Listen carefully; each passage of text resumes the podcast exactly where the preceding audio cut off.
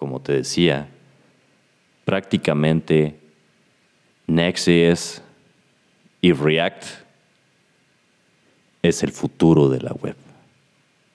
Ya no hay más y te recomiendo que comiences. Es más barato en cuanto, viéndolo a términos de costos, es más barato utilizar esta parte híbrida. Es mucho mejor, mucho más barato y cuando menos te des cuenta, te van a empezar a exigir utilizar y saber Next.js.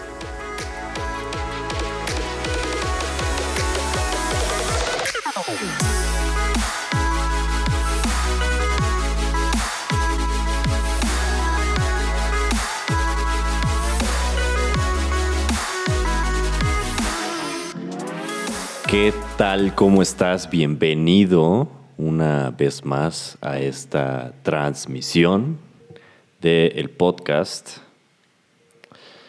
Te recuerdo que si me estás escuchando desde el podcast grabado en Anchor, en Spotify, en Apple Podcast o en Google Podcast, también puedes escuchar esta transmisión totalmente en vivo desde mi canal de YouTube o desde la web. Te recuerdo que mi canal de YouTube es youtube.com slash Diego Diego de 3V.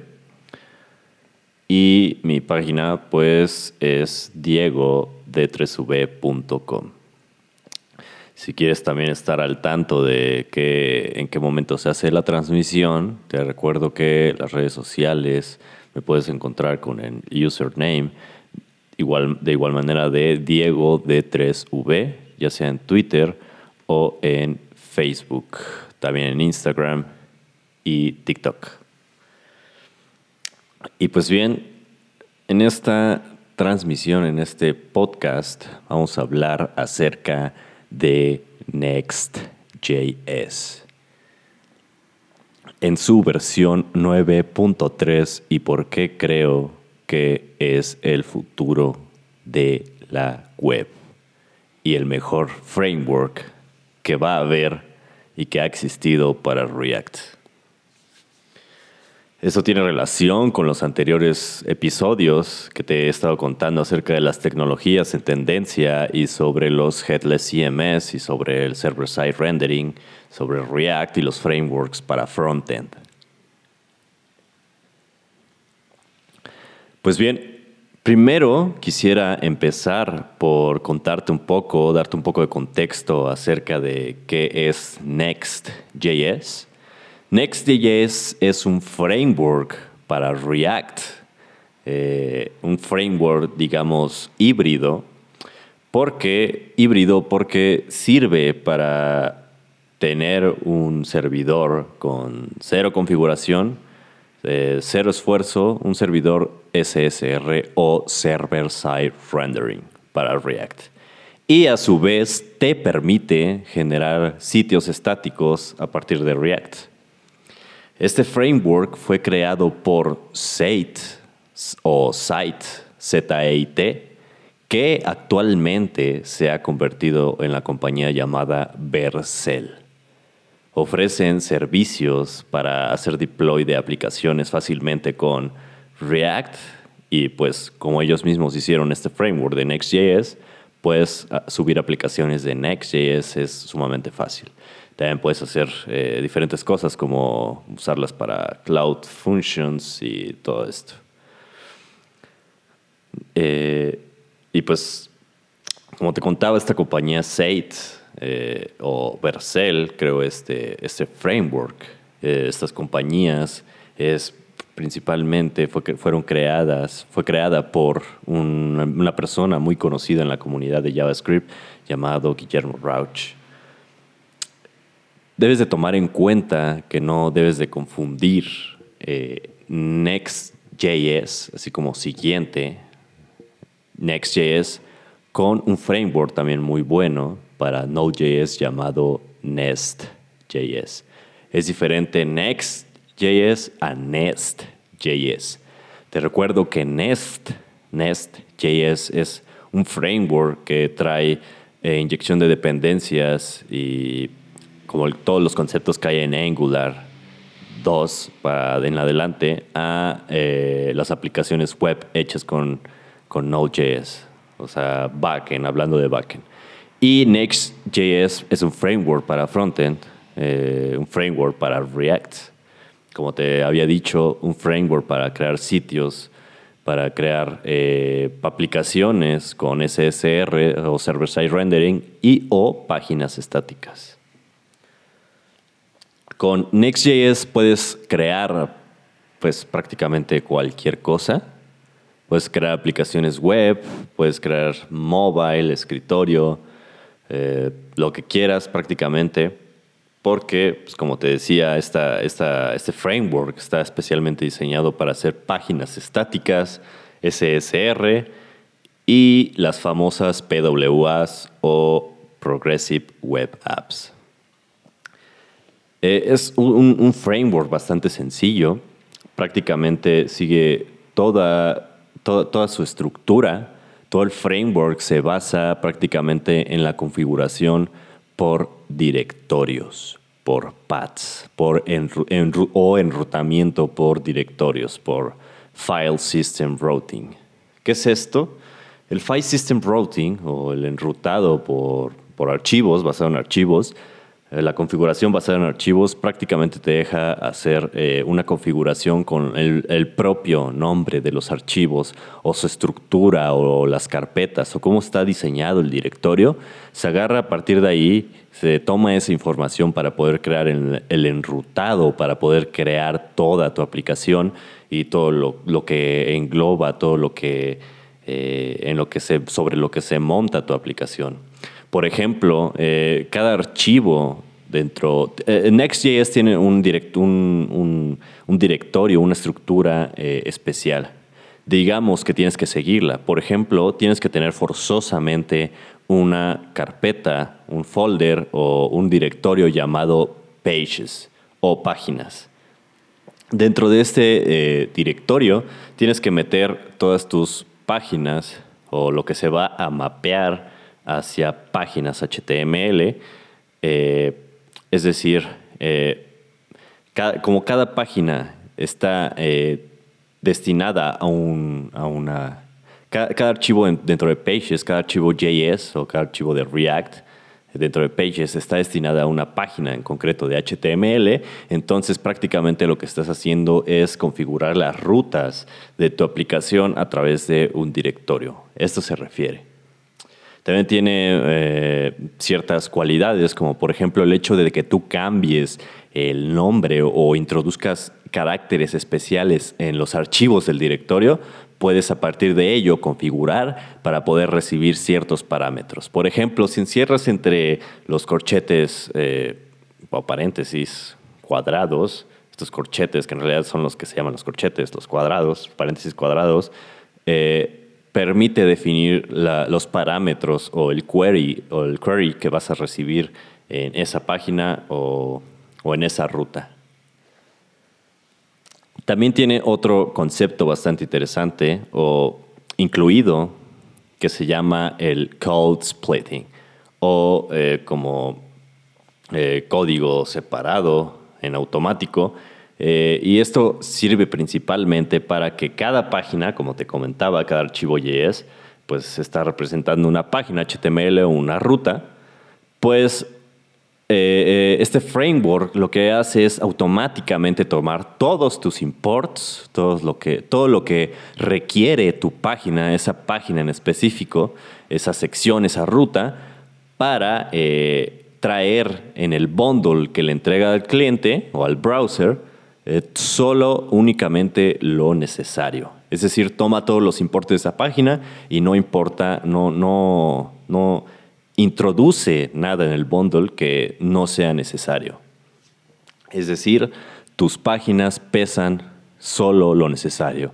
Son bastante más, menos pesadas que hacerlo con una aplicación o un HTML o cualquier otro programa.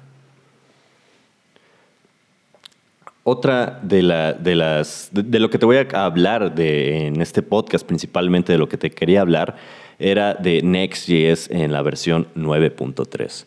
¿Por qué específicamente esta versión? Porque es la última versión que han sacado. En esta versión introdujeron unos features bastante interesantes que prácticamente ya lo hace el mejor framework para React y el mejor framework para usar en frontend en web.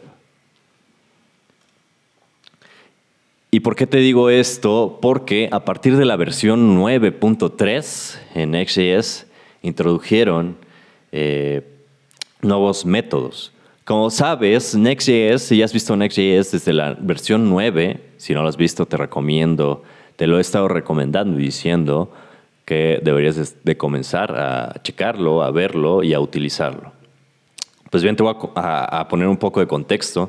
Next.js, desde la versión 9, eh, introdujo algo que se llama Automatic Static Optimization con un simple método llamado getInitialProps. Para decírtelo en pocas palabras, digamos que como te comentaba, cada página que representa, cada, cada, archivo JS en Pages que representa una página de tu, o una ruta de tu aplicación, tiene introduce un método llamado getInitialProps. Este método, así como es similar a los, métodos de ciclo de vida de, cualquier componente en React, no necesariamente tiene que estar basado en clases, también se puede utilizar con los nuevos componentes funcionales y con React Hooks. En fin, dentro de, de este método llamado getInitialProps, prácticamente y básicamente lo que haces es definir toda la información que requiere tu página antes de ser cargada, todo lo que requiere tu archivo JS en cuanto a información. Por ejemplo, si tienes un blog y tienes una página post, dentro de Gate Initial Props traías, porque, bueno, todavía sigue funcionando ese método, pero te voy a explicar más adelante por qué ya lo vas a dejar de utilizar con las nuevas features. En fin, antes dentro de este get initial props traías, no sé, toda la información de tu post, el título, el contenido, las imágenes, etc. Y eh, retornabas un objeto y dentro de este objeto eh, podías eh, llenar de información tu layout, tu template o la estructura de tu componente de React, tu página. Pues a partir A partir de la, de la versión 9.3, eh, a, pesar de que este, este método eh, todavía sigue como siendo soportado, aparecieron otros, otros nuevos métodos. Porque eh, con, con Next.js, con este método anterior llamado getInitialProps, eh, anteriormente hacía esto de que era un framework híbrido, como te comentaba. Entonces, ah, ah, framework híbrido hablando entre dos opciones, tenías dos opciones. Hacer SSR o server-side rendering o páginas dinámicas o páginas generadas on demand o en demanda. Y la otra opción es generar páginas estáticas o static page generator. Entonces, teniendo estas dos opciones, se podría decir que es un framework híbrido porque te ofrecía, te ofrece las dos. Entonces, todo se concentraba en este método llamado getInitialProps. Entonces, Next.js eh, automáticamente sabía y te entregaba el mejor y el más óptimo producto o resultado que podía a través de esta información. ¿A qué me refiero con esto? Que eh, dentro de tu método, dentro de toda tu estructura y toda tu aplicación, si las páginas tenían... E, era, era muy sencillo antes, era hasta un poco bobo, pero si tenía información o estaba lleno el método de getInitialProps, era una página SSR. Y si no tenía, se generaba y se generaba como una página estática al momento de construir tu proyecto en Next. Si no, era dinámica y se generaba por el motor de Next.js eh, dentro del servidor ya corriendo, o sea, era on demand. Pero pues e, era muy como complejo porque prácticamente todas las páginas eran SSR, porque eh, era como un, no sé, método muy, no sé, no, raro el hecho de que solamente si tenías eh, información en Get Initial Props eh, decidía cuál de los dos, ¿no? Pero a partir de la 9.3 introduce tres métodos muy importantes que ayudan a diferenciar entre, entre estos dos, entre estas dos opciones que te daba de SSR y de, páginas estáticas. Estos métodos los que, de los que te estoy hablando son get static props, get static paths y get server side props.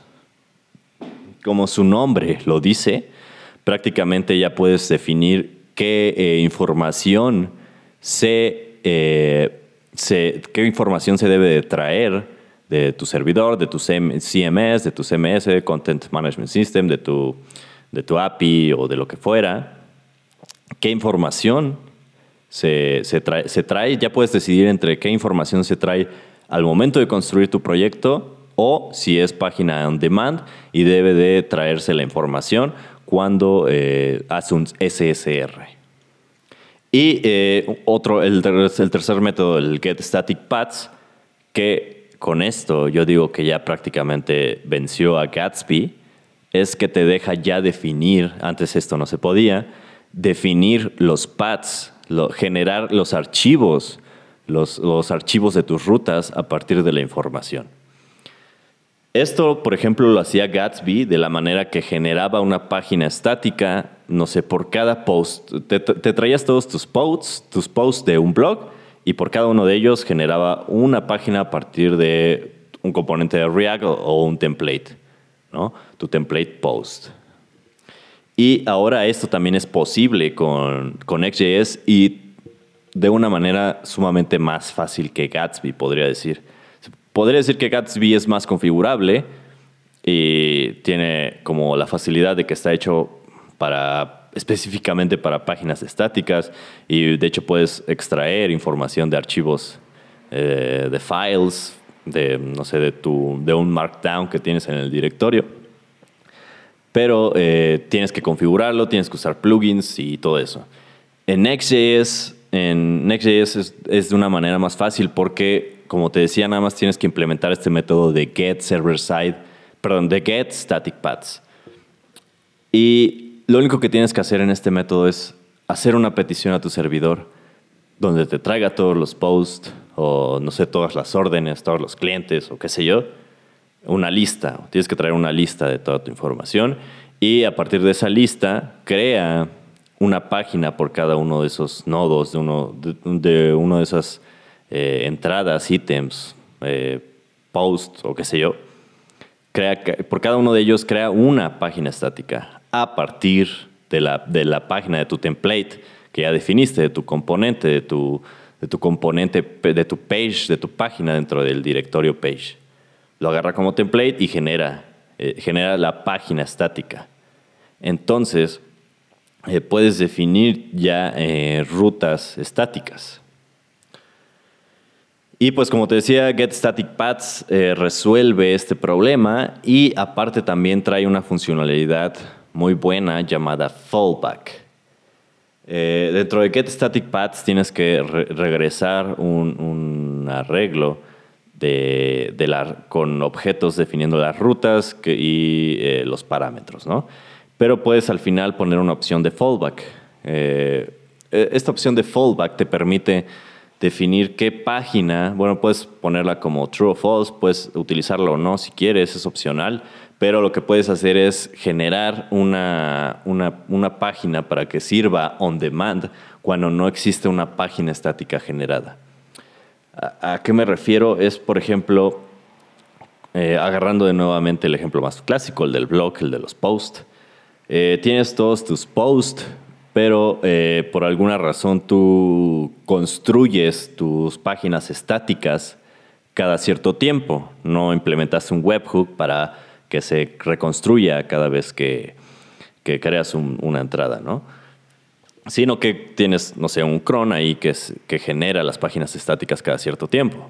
Entonces, lo que, lo que puedes hacer eh, eh, con esta opción fallback es que no sé, tienes tus posts que ya son páginas estáticas, pero quieres que, que, que se pueda ver si acabas de crear posts nuevos entre el tiempo que todavía no has construido tu proyecto.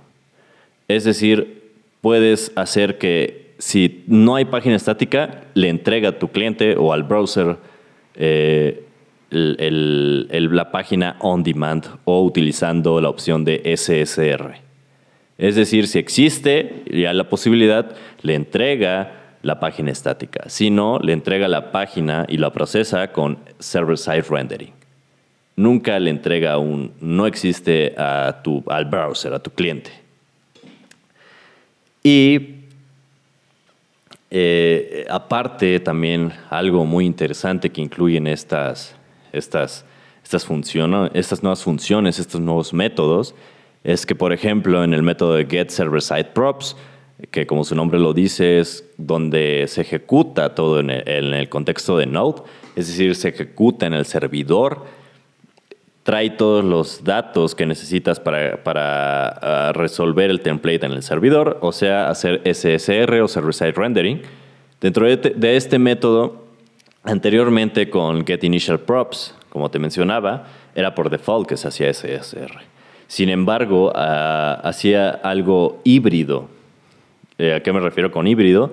Te recomiendo que escuches los episodios anteriores porque te comento acerca de lo que se conocía antes como React isomórfico.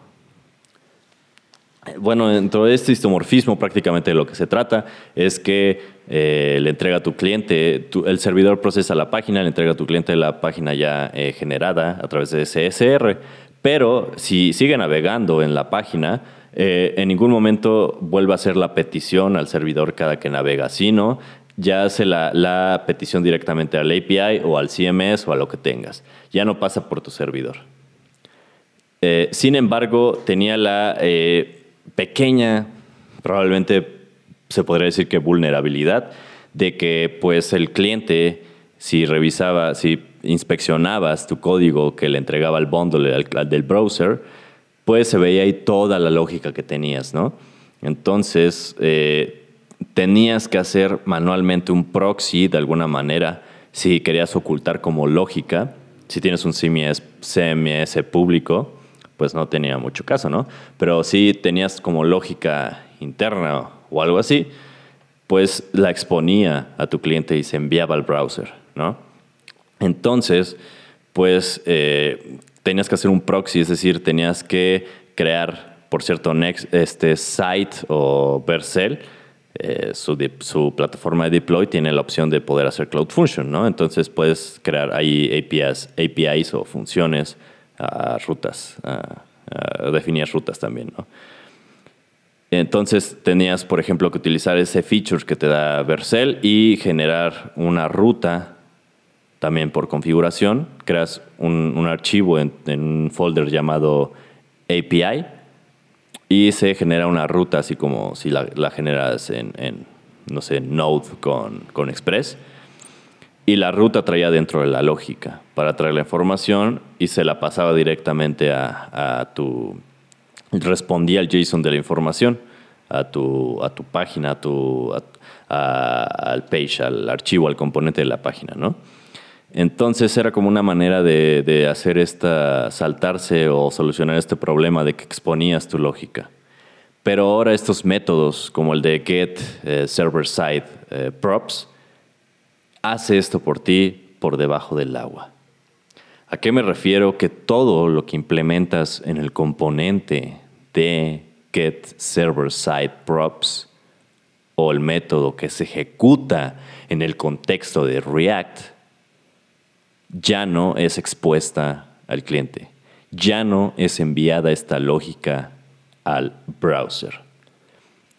Internamente, lo que hace Next.js es que ejecuta cada que tu cliente, que el browser navega a otra página, ejecuta el método que está dentro de get server side props ya no le envía el, todo el contenido de este método.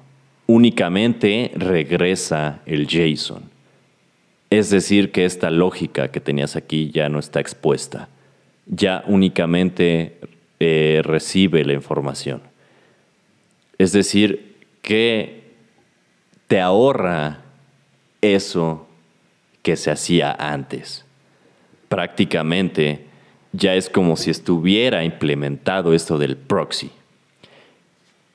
No te quiero revolver mucho, en pocas palabras, toda la lógica que expongas o que tú pongas en el método get server side props para hacer SSR o para obtener los datos de tu página en, en modo SSR, ya no, están, ya no están expuestos, ya no se envían al browser, ya no lo ve tu cliente.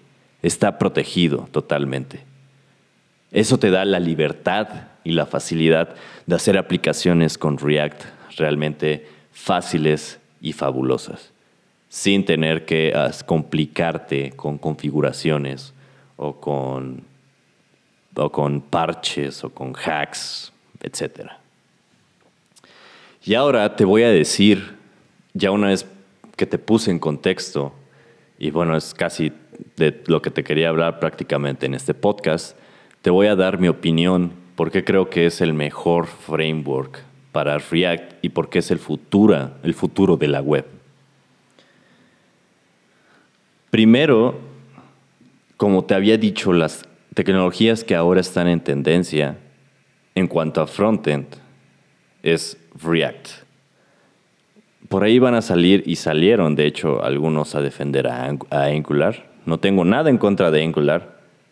De hecho, lo utilizo, también lo utilizo para proyectos, pero pues si fuese una batalla, simplemente React ya ganó. Por cualquier, eh, por cualquier, no sé, métrica. Y un dato muy interesante, como creo que ya te lo había dicho, si ves información acerca de la popularidad o el uso de los frameworks, Angular, Angular va hacia abajo. Si no me crees, revisa una página muy conocida para saber métricas sobre los frameworks llamado State of JS. Si no, ve los episodios anteriores o ve a mis redes sociales y allá hay un poco más de información al respecto. Subí un video acerca de ello y donde te muestro las gráficas que te menciono y por qué creo que, que Angular o por qué te digo que Angular va hacia abajo en decadencia.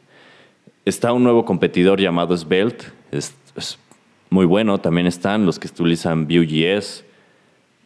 Simplemente como opinión personal, React ahorita es el mejor framework. No solo porque lo hizo Facebook, no solo porque lo hizo, eh, no solo porque tiene más estrellas en GitHub, no solo porque grandes empresas lo han adoptado, no solo porque Microsoft, Facebook, entre otras, están hechas con React, sino también porque, por ejemplo, tienes la facilidad de tener este framework. Y sé que hay como de Next.js, y sé que hay la opción, en, al menos en Vue, de utilizar Vue que es, eh, no siquiera recuerdo el nombre. Es algo así de, de Bext. Es una alternativa de, eh, de Next.js para, para Vue. Nuxt, se llama Nuxt.js. Nuxt.js es como el similar o el homólogo a Next.js. Sin embargo, como homólogo, eh, o sea, no, Nux.js solo es como el similar al framework de Next.js. Sin embargo, Next.js tiene la facilidad de que los creadores crearon toda esta, toda esta infraestructura de Vercel y algo, bueno, un secreto no tan secreto, y eh, deberes de aprovecharlo. Vercel es gratis, totalmente gratis y tienen la mejor infraestructura de todas. Te ahorras el configurar tu Amazon Web Service, tu DigitalOcean, te ahorras el configurar toda tu infraestructura, te entrega eh, todo, todo ya hecho y te entrega también un servicio de CDN. ¿Qué más puedes pedir? Gratis. totalmente gratis. Entonces, Nuxt.js no tiene ese respaldo. Vue no tiene ese respaldo. React y Next.js. Por eso es que te digo que React es eh, ahorita como el mejor framework frontend. Y pues dentro del ecosistema de React estaban estos dos para, para web, que es como lo último, digamos, que se ha estado utilizando, que era Next y Gatsby. Gatsby estaba enfocado especialmente a generar páginas estáticas. Con la nueva versión de Next.js, como te mencionaba, de poder diferenciar y poder ya crear los paths, que era algo que no tenía Next.js y que Gatsby sí, y que ahora Next.js ya lo puede hacer, ya para qué necesitas Gatsby. Simplemente Next.js ya lo hace todo. Y puedes elegir entre uno y otro. No tienes que estar migrando o no tienes que hacer configuraciones. Y un problema muy conocido que, por ejemplo, he tenido es que, por ejemplo, Gatsby es únicamente para servir páginas estáticas. Si creces demasiado, simplemente ya no es mantenible utilizar una web basada en páginas estáticas. Porque tu tiempo de construcción y tu flujo para construir todo tu proyecto, generar las páginas estáticas, subirlas, eh, recargar el CDN, es muchísimo más pesado con Gatsby, con páginas estáticas. En cambio, Next.js tiene la opción de que es híbrido. Hace lo mejor que puede hacer. Te entrega, como te decía, lo más óptimo. O puedes elegir sin tener que migrar. Puedes elegir usar estático o usar server-side rendering. O utilizar los dos. Y entregarle a tu cliente lo mejor. ¿Por qué lo mejor? Porque las páginas estáticas se conocen como lo más rápido que puedes hacer ahorita. Para eso te tendría que contar un poco acerca de, seguramente ya lo conoces, cómo eh, todo empezó con HTML, página, todo cómo, todo es un ciclo, ¿no? Nos regresamos a donde estábamos. Pero al principio todo es HTML, páginas estáticas, lo escribes manualmente. Después empezaron a salir los generators que prácticamente hacen, llenan tu template. Después salieron los, estos, eh, los conocidos eh, template engines, como AJS para Node o, bueno, el clásico de clásicos PHP, ¿no? Que prácticamente para eso se hizo. Su nombre lo dice. Y pues empezó a ver como esta, esta parte de que pues, ya todos utilizaban los templates, ¿no? Template engines. Pero era lento el proceso porque tienes que estar haciendo render una y otra y otra y otra y otra vez. Entonces, pues es un proceso, carga es demasiado proceso para, o sea, es más costoso hacer eso que los, las páginas estáticas. Pero las páginas estáticas que se utilizaban antes, pues no estaban tan refinadas como ahora, como lo hace Gatsby. Pero Gatsby ya fue vencido por Next.js por las razones que te acabo de decir. Entonces, como te decía, prácticamente Next.js y React es el futuro de la web. Ya no hay más y te recomiendo que comiences a utilizarlo ya. Seguramente puede que seas reacio a esto, que no me creas, pero va a llegar el punto donde las empresas, porque hasta eso es menos costoso, ojos de signo de pesos, ojos de signo de dólares, ojos de signo de monedas o qué sé yo. Es más barato en cuanto, viéndolo a términos de costos, es más barato utilizar esta parte híbrida. Es mucho mejor, mucho más barato y cuando menos te des cuenta, te van a empezar a exigir utilizar y saber Next.js. Y qué mejor que comenzar ahora. Por eso te recomiendo bastante que le eches un vistazo y te recuerdo que para eso está también mi canal de YouTube.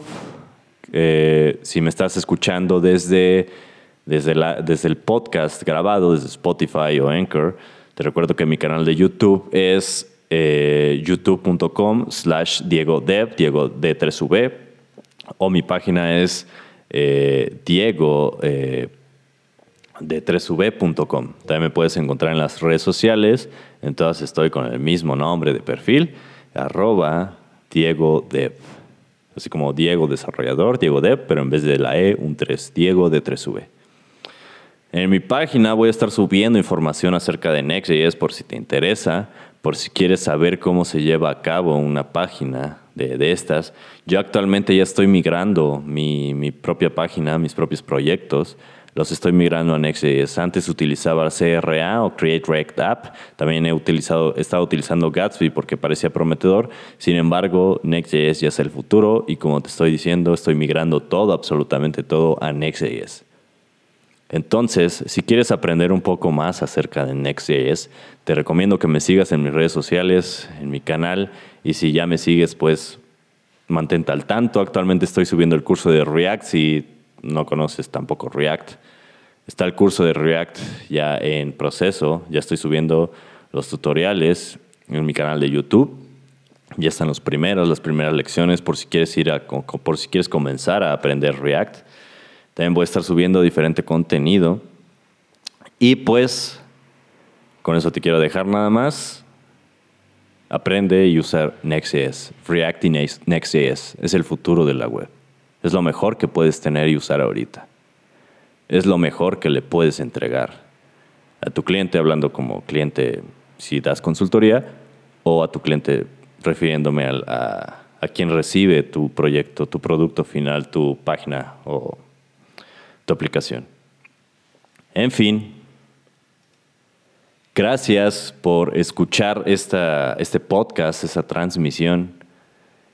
Te deseo lo mejor cuídate y nos vemos en la siguiente. Gracias y buenas noches.